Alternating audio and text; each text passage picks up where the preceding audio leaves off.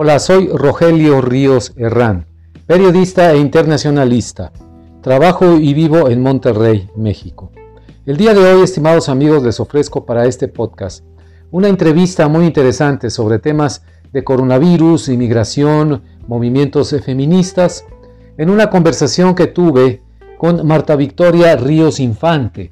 Ella es candidata al doctorado por el Instituto Tecnológico y de Estudios Superiores de Monterrey en el campus Monterrey, al doctorado en Ciencias Sociales.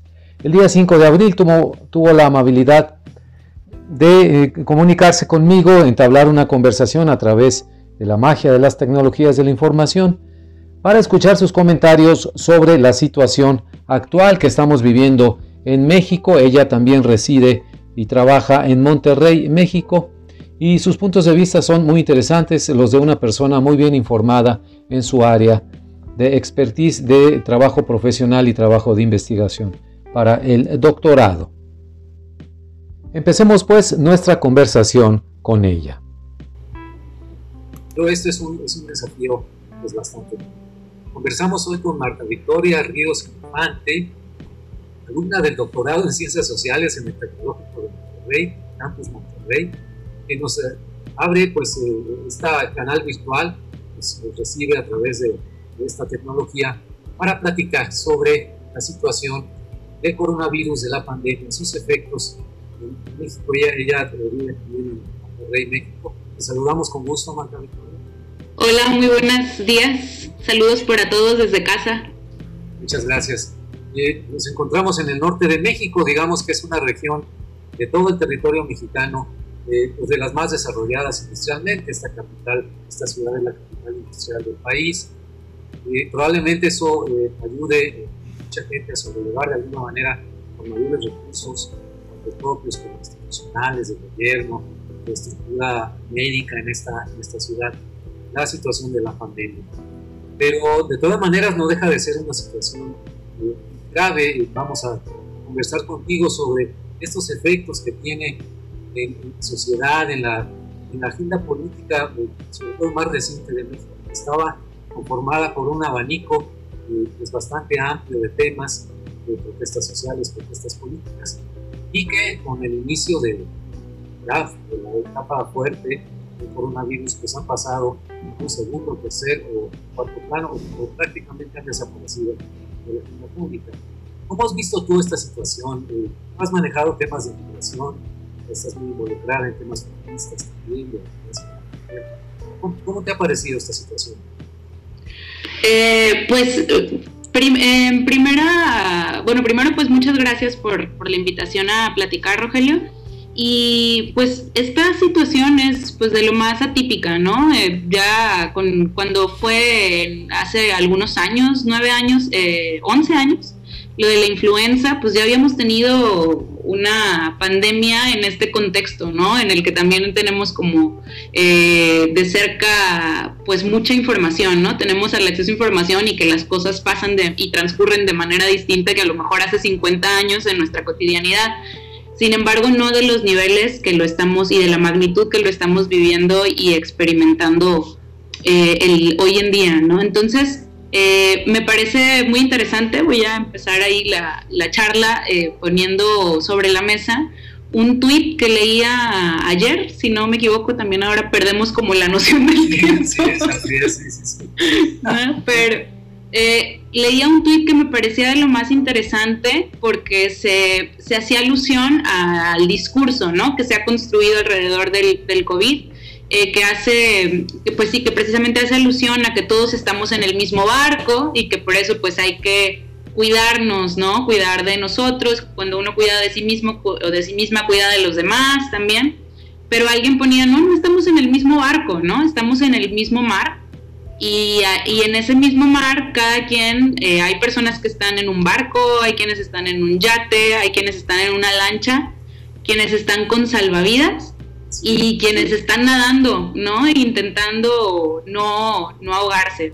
O sea que ni siquiera tienen un barco en donde navegar una lancha. Exacto, ¿no? Exactamente. Entonces, me parece como muy importante la reflexión porque precisamente nos hace eh, pues pensar ¿no? En, el, en el mundo y pues muy específicamente en nuestro contexto pues más aterrizado en el mar de desigualdades en, eh, en el que navegamos, ¿no? Y, y, que ahora pues con la, con la pandemia, ¿no? Con esta, con esta epidemia del COVID pues también eh, se matizan mucho más las desigualdades, ¿no? O sea, el llamado es a quedarnos en casa, para permanecer seguros, pero realmente eh, empezando por el que hay quienes no tienen una casa, ¿no? Y entonces, ¿cómo, ¿cómo, me quedo en casa? ¿No? El llamado es a lavarte las manos 20 o 30 veces al día, pero hay quienes no tienen agua potable, ¿no? No tienen acceso al agua.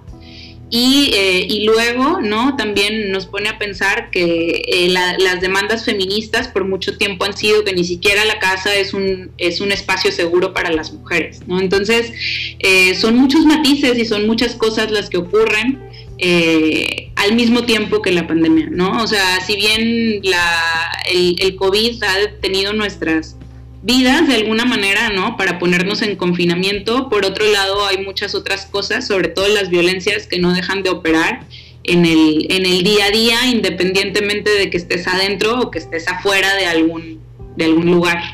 ¿no? Así es, así es, es muy interesante lo que dices, ¿no? Estamos en el mismo mar, pero no todos en el mismo barco y hay muchos, muchos mexicanos, y ni siquiera eh, a lancha llegan, entonces tienen que estar sobreviviendo como mejor puedan.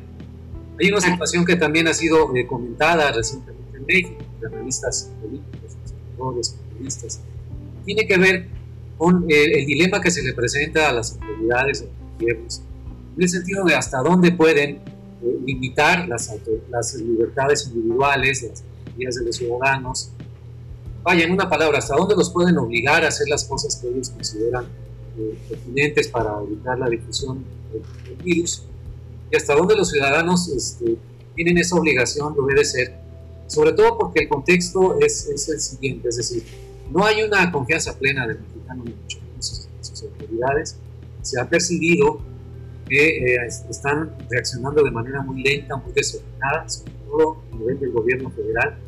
De hecho, han sido varios los gobernadores, incluidos el de Nuevo visibles, además de muchos alcaldes y presidentes municipales, que se han adelantado a, medidas de disciplina social, de pedirle a la gente que se quede en su casa antes de que el gobierno declarara la emergencia sanitaria por causa de fuerza mayor, que ha sido una declaratoria mucho, muy reciente.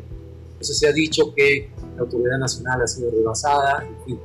Pero eh, ¿hasta, ¿hasta qué punto resientes tú, por ejemplo, en tu vida personal, profesional, que se te esté pidiendo este tipo de sacrificios que son bastante grandes cuando percibirías eh, seguramente que hay muchas ineficiencias en el gobierno, probablemente no están eh, dando a conocer la, realidad de lo que está sucediendo, el número de casos contagiados, y de que cuando empiezan a surgir las críticas, que han sido muy diversas en todos los ámbitos de la sociedad civil, a que el gobierno no está cumpliendo con su papel, a pesar de las observaciones de la sociedad civil, un poco esta situación de, estos llamados este, a la unidad nacional y a obedecer y todo, tiene que ver también con que hay efectos naturales de eso. Bueno, y de pasadita, pues escuchamos las críticas encima. sí. como lo veas, porque los temas de los migrantes estaban este, con este acuerdo que se criticó mucho en Estados Unidos, de que digamos, la policía migratoria del presidente Pero también con la agenda de la mujer, ¿no?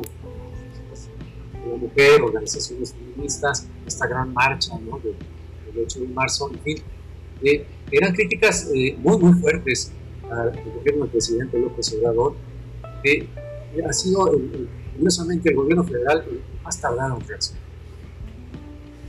Sí, eh, pues me parece, híjole, me parece como bastante, bastante complejo y a la vez por otro, de, dependiendo desde a, dónde se voltea a ver, ¿no? También como, como bastante simple, ¿no?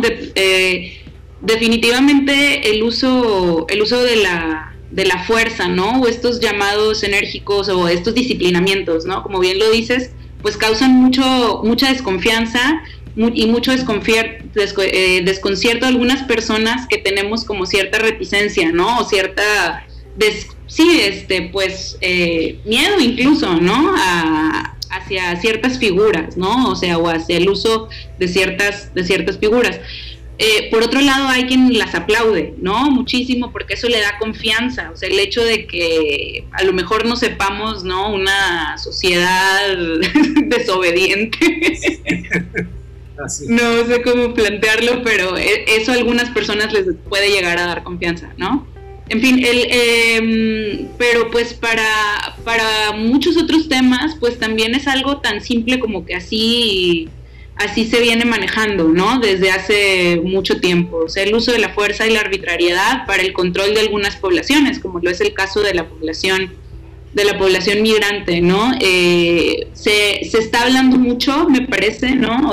en el discurso se ha, se ha mencionado también que la campaña de sana distancia eh, del gobierno federal se está llevando a cabo con el total eh, respeto y protección de los derechos humanos de la población en México en general, ¿no? Y en ese sentido pensaríamos también que las personas migrantes, por ejemplo, migrantes y refugiadas estarían incluidas eh, ahí, pero pues eh, por más que se hable en el discurso, quienes hemos trabajado, ¿no? Acompañando eh, a personas migrantes, sabemos que en, el, en, la realidad, pues eso no se refleja, ¿no? De, o eso no, no se termina materializando, ¿no?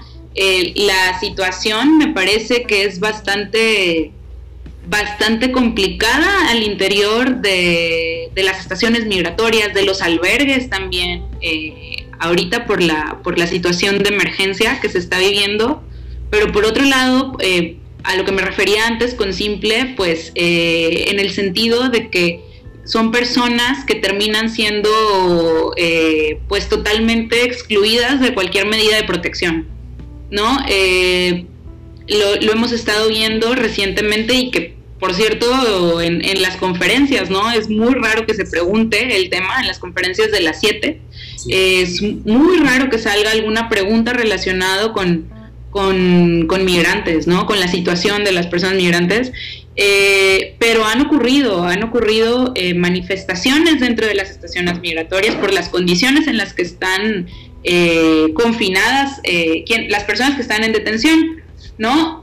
esas condiciones se vienen denunciando desde hace mucho tiempo, desde hace, desde hace años, ¿no? O sea, eh, hay hacinamientos, son cárceles, ¿no? Tal cual, son, o sea, son cárceles que terminan eh, por materializar muy claramente lo que la criminalización que recae sobre las personas que no tienen papeles, ¿no? Entonces, estas condiciones eh, en las que se encuentran las personas en detención ya han terminado con la vida de personas antes de la emergencia actual que estamos enfrentando, ¿no?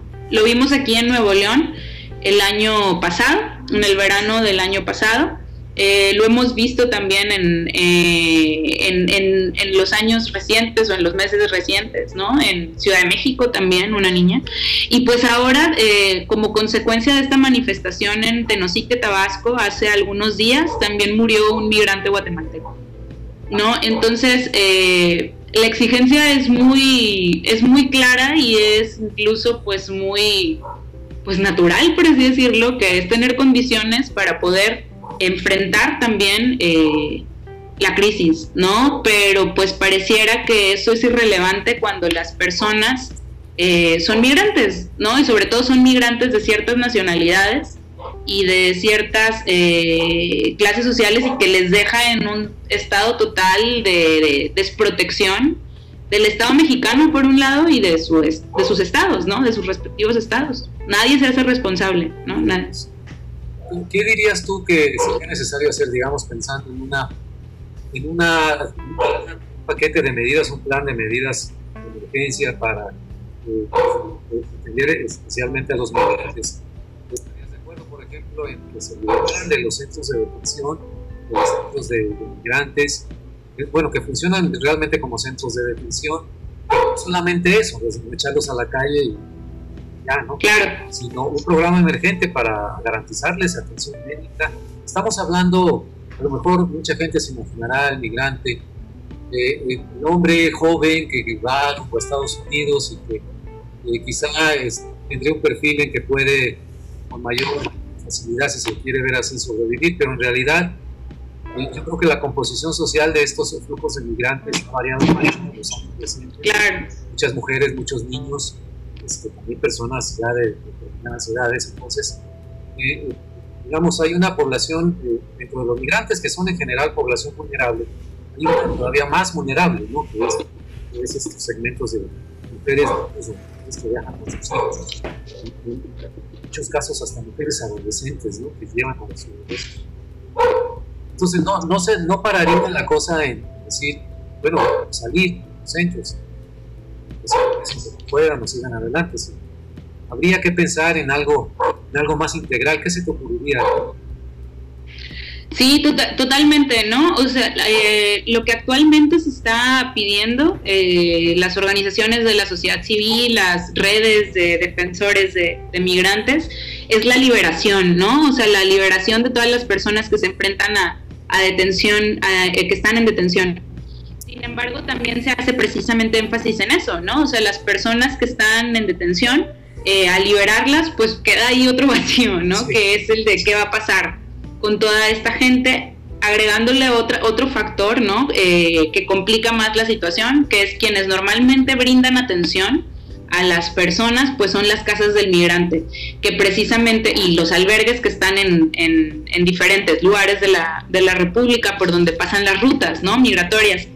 Sin embargo, muchos, muchos albergues ¿no? ya han eh, comunicado que pues por salud de, de, las mismas personas que se encuentran eh, hospedadas en, en los albergues y por, y por la misma salud del equipo han decidido detener los ingresos ¿no? de las personas que llegan a solicitar eh, hospedaje o ayuda humanitaria en los albergues, ¿no? Pues es el caso, el, primero que, yo vi fue el caso de eh, Saltillo, de la Casa del Migrante de Saltillo, y posteriormente Casa Nicolás aquí en, Monterrey también lo, lo hizo y bueno, algunas más ya se han estado sumando a, esto. El punto es que eh, la salida y la solución, pues como ha funcionado como más eh, rutinariamente en los últimos años, pues ahorita no es una alternativa, ¿no? porque se pone en riesgo también a las personas que pues que ya se encuentran en, un albergue, ¿no? También haciendo eh, eh, cuarentena.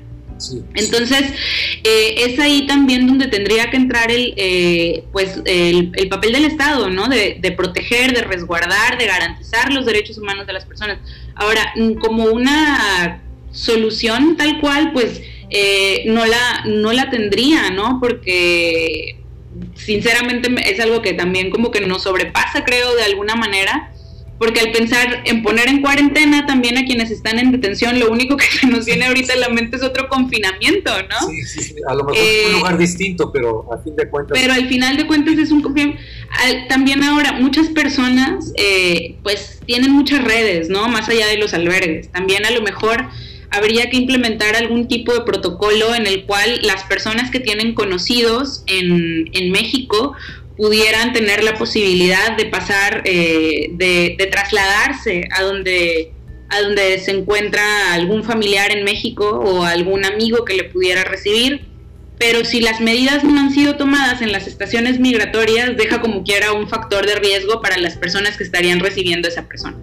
¿No? Eh, a quien, le estaría abriendo la, la puerta a, a, quien llega. Entonces, me resulta como muy complejo eh, eh, porque finalmente este, ahorita como este, esta idea de, de, la forma en, en, la que se contagia, ¿no? Este, este virus, pues pareciera que si ya estamos en, en transmisión comunitaria, la situación es sumamente es sumamente complicada, ¿no? Eh, lo, que, lo que sí creo que sería importantísimo y vital es que eh, pues sí se implementara un protocolo en el cual se garantizara ¿no? la, seguridad de quienes están en detención y de quienes pudieran ser en, dado caso este, liberados, ¿no? Ahora, hay otro factor también, eh, porque por ejemplo Centroamérica está cerrando sus fronteras, ¿no? Los países centroamericanos están cerrando sus fronteras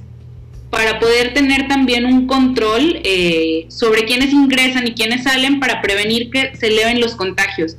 Ahora, eh, pues este es otro tema, ¿no? Porque eh, está por ahí circulando una historia de unos migrantes que fueron deportados de Estados Unidos, que fueron deportados hacia Guatemala y que en Guatemala no los dejaron pasar y los regresaron a, a Tenosique, ¿no? Y que en, ah, ningún lugar se les hizo algún tipo de, de prueba y que simplemente les traen como circulando. Finalmente en Tenosique pudieron encontrar resguardo en el albergue de, del pueblo, pero, eh, pero pues eso es precisamente lo que nos hace pensar que más allá de una liberación inmediata, eh, ¿quién se va a hacer responsable? Si las autoridades mexicanas no se hacen, si las eh, autoridades ahorita en su país también, ¿no? Están con un levantamiento de las fronteras estricto, ¿no? Por, estos, eh, para evitar el contagio, pues, ¿dónde hay espacio, no? O sea, ¿cuál va a ser el espacio seguro para que puedan, pues, sobrellevar la, situación del, del, virus? Sí, es, es, una situación bastante complicada. Me parece que se impone de inmediato la asistencia humanitaria, ¿no? Los, los más vulnerables de estos vulnerables son los niños y sus mamás y todo. Sí. ¿no? Eso, eso sí es... Eh, una situación que debe hacerlo los gobiernos en México, me refiero al federal, a los estatales, incluso los municipales. De paréntesis, comentaremos para nuestra audiencia que Tenosique, te refieres, es una ciudad eh, fronteriza en Tabasco con Guatemala.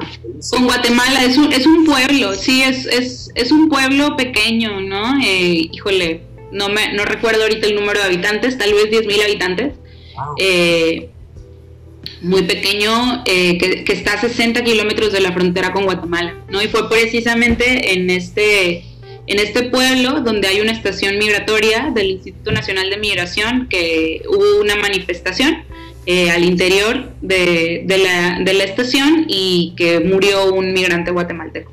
¿no? Es también uno de los pueblos en donde hay un, uno de los albergues ¿no? Eh, más icónicos del, país, que se llama La 72, que también eh, recibe a personas eh, mayormente centroamericanas que pasan por ahí, que inician ahí la, ruta rumbo a Estados Unidos o algún lugar de, de México. Muy bien. Marta Victoria, y cambiando un poco de, de, tema, bueno, movemos dentro de la agenda pública en México. El 8 de marzo fueron estas grandes eh, marchas en muchas ciudades de México, Monterrey, fue una marcha súper este, poderosa, muchas mujeres involucradas, fue toda una fiesta ese domingo, lo recuerdo muy bien porque estuve observando la marcha, tomando el pulso, tratando de tomar el pulso de lo que se hacía y se decía. Pero se viene casi de inmediato la situación más grave del coronavirus, eh, unas 6 7 días después se da la declaración, un poco más, más de una semana, casi dos semanas, la declaración de emergencia nacional, pero desde antes empezó este llamado en diferentes partes de la República a quedarse en sus casas, a evitar las reuniones en público. Lo que te quiero decir es que prácticamente se, eh, pues se desinfló, no sé si ese es el término, o entró en una especie de paréntesis la agenda de las mujeres y de las feministas en México. Sin embargo, de acuerdo que eso no quiere decir que, la violencia familiar, que los entonces también nos enfrentamos aquí a una situación complicada. Desaparece el tema por el momento de la discurso presidencial, realmente el presidente López Obrador, cuándo se puede volver a retomar la territoria este, y, si quieres hablamos también de, de esta situación de en tu casa y de, de este, pues, retención domiciliaria, arraigo domiciliario, lo, llamo yo, prestándole el término a los abogados, eh, incide de varias maneras más, eh, de una manera exponencial sobre las mujeres, ¿eh? porque es, es, una especie de carga adicional para las mujeres que se quedan en su casa, que tienen una familia, que tienen eh, el marido, el esposo ahí, particularmente en los casos en Pero bueno, son estos dos puntos. Sí, eh, mm, creo que es muy importante lo que mencionas, ¿no? Porque eh, justo, ¿no? O sea, se nos atravesó el, eh, la pandemia, las, las feministas, y, y, como bien lo dices, o sea, este tema está totalmente eh, callado, ¿no? En el en la agenda política de México. Pero, y bueno, y cuando le escuchamos es porque, pues, eh, qué bueno que las mujeres están en casa porque somos las grandes cuidadoras, ¿no? Eh, sin embargo, em, me parece también como muy oportuno como el señalar que si bien el tema está fuera de foco ahorita en la agenda política, las feministas están trabajando arduamente pues para tratar de alguna manera de, sopesar todas estas consecuencias que tiene el, arraigo, ¿no? la situación en la que se encuentran muchas otras mujeres. Yo no, pues ahorita eh, particularmente yo no me puedo, yo, yo soy feminista, pero yo no podría decir que estoy acompañando ningún a ninguna a ninguna mujer, ¿no? Ni casos de violencia porque me encuentro aprovechando la situación y el aislamiento para avanzar en mi tesis de doctorado. Pero eso no significa que no me dé cuenta y no vea el esfuerzo que están haciendo muchísimas colegas, muchísimas compañeras eh, y, que, y, que lo están, y que lo están compartiendo, ¿no? O sea, creo que lo que hemos construido las feministas, que son redes, ¿no? Eh, muchísimas redes de de apoyo, de acompañamiento, eh, en un momento como este, pues son eh, la gran, el gran alivio dentro de los vacíos de la violencia, de la violencia patriarcal que empieza por el Estado, ¿no? Y que se materializa muy claramente también en, las familias a través, pues, de, de, los agresores familiares, ¿no?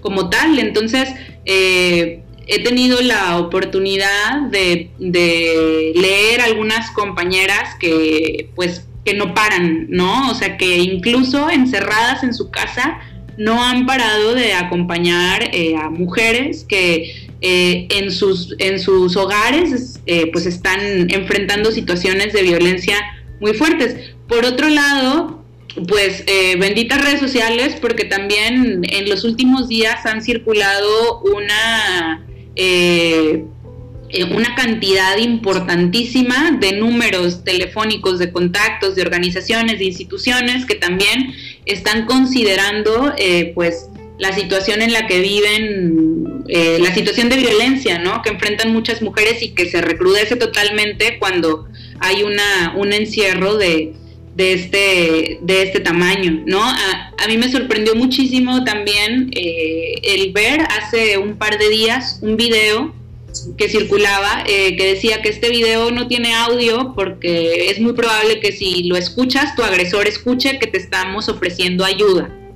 Entonces, eh, es, es, fuerte, ¿no? O sea, es muy fuerte porque del lado de la violencia también pues hay muchas adicciones alrededor, ¿no? O sea, el encierro puede generar muchas ansiedades y muchas inquietudes que a los agresores les puede provocar, eh, pues estar, ¿no? O sea, o tomados o drogados o cualquier cosa. Y luego también están en las otras eh, situaciones en las que si le quitas el alcohol a las personas, porque ya no, también la desintoxicación es terrible y finalmente, así como para las personas migrantes, ¿no? O sea, no termina de haber un lugar seguro para quienes se encuentran encerradas con su, con su agresor.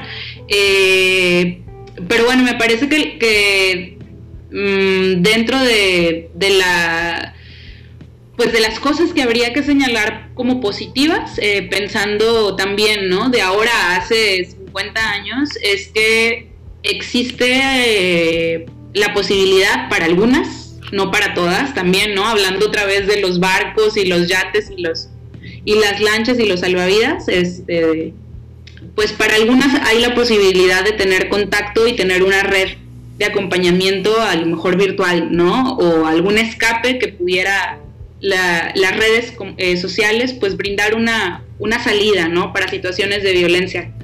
Pero pues también hay muchas otras que, que no, ¿verdad? Entonces, eh, eso, o sea, la, la, el, el encierro ahí está, ¿no? El virus detiene como muchas muchas de nuestras rutinas, ¿no? Eh, pues la violencia no se frena, ¿no? La violencia que viven muchas mujeres no, no, no se frena, no descansa. Y tal, tal lo hemos visto, ¿no? Eh, como eh, se acaba de, de, hacer público también hace un par de días el asesinato de una niña de tres, el feminicidio de una niña de 13 años en Sonora y también ha habido en México eh, transfeminicidios, o sea, también ha habido asesinatos de mujeres trans, ¿no? Eh, en las calles, incluso por, eh, por, la, por personas, elementos de, de seguridad eh, del Estado. Entonces, o sea, ahí sigue, ¿no? O sea, ahí sigue sobre presente y a flor de piel en, en medio de la, de la pandemia. Ahora, como, como agenda eh, pública, como agenda política, eh, habría un riesgo, en tu opinión, de que todo lo logrado hasta el 8 de marzo, esa gran visibilidad, esa gran presión sobre, sobre el gobierno, no solamente entendido como el el presidente, sino sobre el poder legislativo, que finalmente eh, es el que puede tomar más cartas en el asunto. ¿Creerías que hay un riesgo de que todo ese avance logrado hasta el 8 de marzo, en, vista de que van a pasar semanas, van a pasar algunas más, esta desmovilización social a nivel general, de que se retroceda o crees que se podría retomar desde donde se dio este paréntesis del 8 de marzo? ¿Crees tú que, esta gran unión que se sintió entre organizaciones y organizaciones esta causa común yo lo pude atestiguar durante la marcha, ¿no? Había desde las feministas encendidas, ¿no? Hasta, mujeres que, sin ser realmente activistas, este, a lo mejor ni siquiera se definirían como feministas, pero estaban ahí apoyando. Había que tener ese sentimiento. ¿Qué crees que pueda pasar?